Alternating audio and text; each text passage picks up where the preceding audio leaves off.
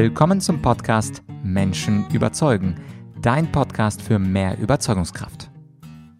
Mein Name ist Vladyachenko und heute geht es um das super wichtige Thema richtig Feedback geben.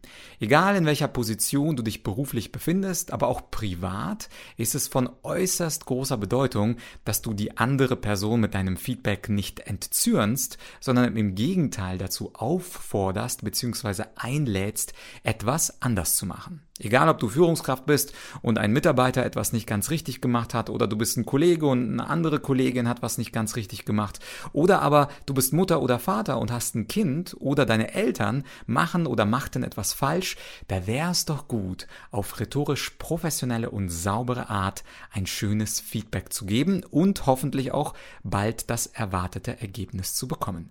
In dieser Podcast-Folge möchte ich dir die wichtigsten Feedback-Regeln mitgeben und gleichzeitig auch einen einen ziemlich unerwarteten Tipp. Was du jetzt hörst, ist übrigens ein exklusiver Ausschnitt für dich als Podcasthörer aus meinem neuen Hörbuch. Das Buch, das kennst du vielleicht schon. Es heißt Das Geheimnis der erfolgreichen Alltagskommunikation und jetzt ganz neu gibt es dieses Buch auch als Hörbuch, gelesen vom wunderbaren Jürgen Holdorf. Und nun genug des Vorworts, steigen wir ein in die Kunst des richtigen Feedbacks. B. Tipps für besseres Feedback. Feedback geben ist heikel. Vor allem kritisches Feedback führt häufig dazu, dass der andere anschließend unzufrieden davonschleicht. Dabei geben wir häufiger Feedback, als wir denken. Das liegt daran, dass jede Bewertung des Handelns einer anderen Person, ob mündlich oder schriftlich, bereits ein Feedback ist. Schätzungsweise passiert es dir 20 bis 50 Mal am Tag. Natürlich sind die Zahlen vom Job abhängig. Bei mir als Coach kann es an einem Seminartag schon über 200 Mal dazu kommen. Bei einem Sachbearbeiter im Finanzamt sicherlich seltener.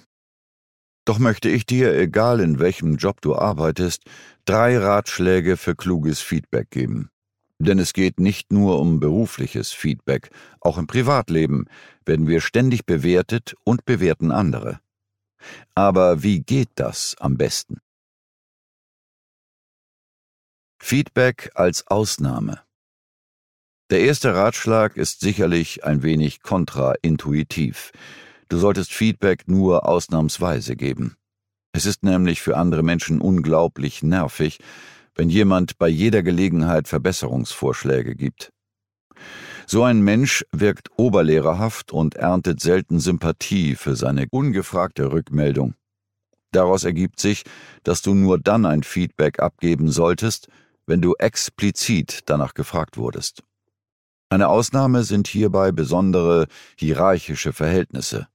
So muss hin und wieder eine Führungskraft ihrem Mitarbeiter Feedback geben, damit er daraus lernt und seine Arbeit effektiver macht. Ähnlich ist es bei Eltern, die ihrem Kind Feedback zu seinem Verhalten geben, damit es lernt. Doch unter Gleichgestellten sollten wir Feedback nur auf Anfrage geben. Zum Thema Feedback gibt es ein sehr spannendes Buch von Marshall Rosenberg Gewaltfreie Kommunikation. Seine Hauptbotschaft ist, dass wir durch eine Bewertung Gewalt ausüben, weil wir anderen unsere Sicht auf die Welt, die wir für richtig halten, überstülpen. Die Idee ist, vom hohen Ross abzusteigen und nicht davon auszugehen, dass unsere Sichtweise die bessere ist und dass der andere unsere Sichtweise annehmen muss. Viele Wege führen nach Rom. Deswegen weniger bewerten. Mehr Details zur gewaltfreien Kommunikation erfährst du in meiner dazugehörigen Podcast-Folge welche ich in der Bonus-PDF unter der Verweisnummer 20 für dich verlinkt habe. Das Selbstbewusstsein des Gegenübers als Maßstab nehmen. Der zweite wichtige Aspekt ist dir vermutlich unbekannt. Du solltest dein Feedback an das Selbstbewusstsein deines Gegenübers anpassen. Ist der andere selbstbewusst und erfahren, dann darf das Feedback gern härter und direkter formuliert werden – denn ein selbstbewusster und erfahrener Mensch kann mit hartem Feedback gut umgehen und braucht keine schönen Worte, hinter denen du die Wahrheit versteckst. Anders ist es bei Menschen, die nicht selbstbewusst oder auf einem Gebiet sehr unerfahren sind. Diese Menschen können durch hartes Feedback demotiviert werden, es weiter zu versuchen. Gerade Anfänger sollten von uns daher hauptsächlich positives Feedback bekommen, vielleicht nur angereichert mit einer negativen Botschaft. Menschen mit mittlerem Selbstbewusstsein und mittlerer Erfahrung brauchen logischerweise ein ausgewogenes Feedback. Nicht zu hart und nicht zu weich. Begründet und konstruktiv.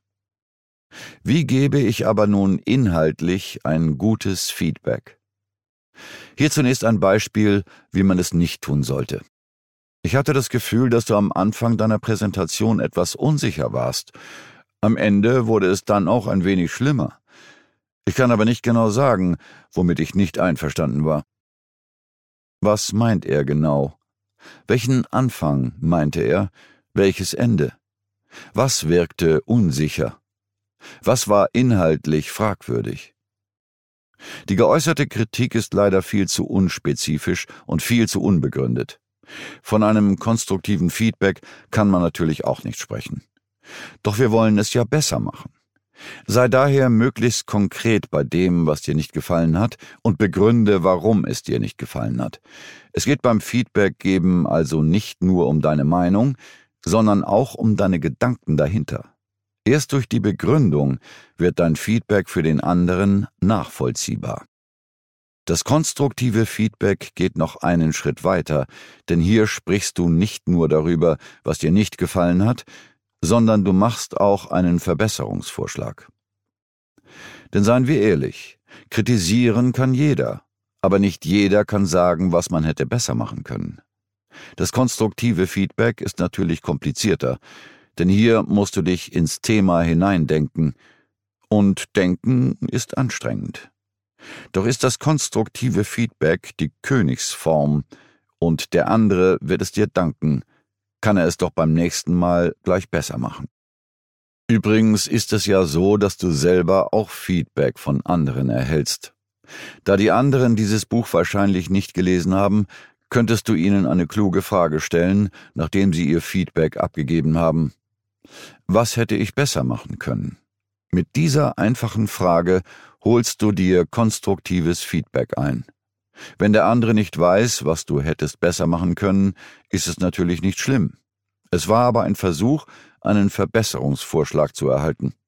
In einigen Fällen wird dir dein Gegenüber tatsächlich sagen, was du hättest besser machen können, und genau wegen dieser Fälle ist diese Frage wertvoll.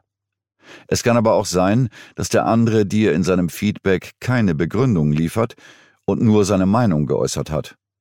Hier könntest du eine andere kluge Frage stellen, auf die dein Gegenüber fast immer eine Antwort haben wird. Darf ich fragen, warum dir XYZ nicht so gut gefallen hat? Durch diese Frage bewegst du den anderen dazu, dir ein begründetes Feedback zu geben. Während du vom anderen das Feedback erhältst, musst du natürlich genau zuhören, den anderen nicht unterbrechen und dich danach auf gar keinen Fall rechtfertigen. Wir neigen oft dazu, sofort in den Verteidigungsmodus zu schalten, wenn wir kritisiert werden.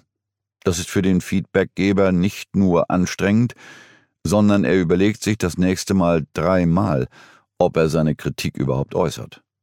Es ist kein schönes Gefühl, beim Feedback unterbrochen zu werden und festzustellen, dass mein Gegenüber überhaupt nicht bereit ist, meine Äußerungen anzunehmen. Feedback erhalten ist nämlich auch eine Kunst. Ein Sondertipp. Notiere dir das Feedback des anderen und schau ein paar Stunden später nochmal auf den Zettel. In der Hitze des Augenblicks ist es vielleicht schwierig, Kritik anzunehmen.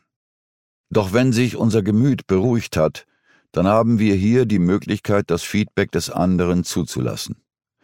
Wenn du dir also deinen Zettel mit den Notizen später nochmal anschaust, nimmst du aus dem Feedback des anderen viel eher etwas mit. Das also war ein kleiner Ausschnitt aus dem neuen Hörbuch Das Geheimnis der erfolgreichen Alltagskommunikation.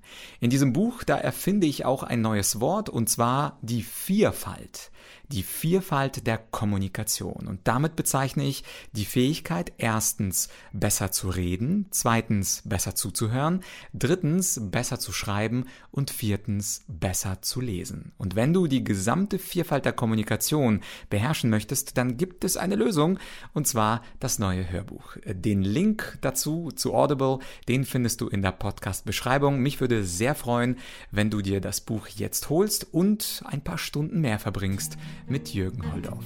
Bis bald, dein Vlad.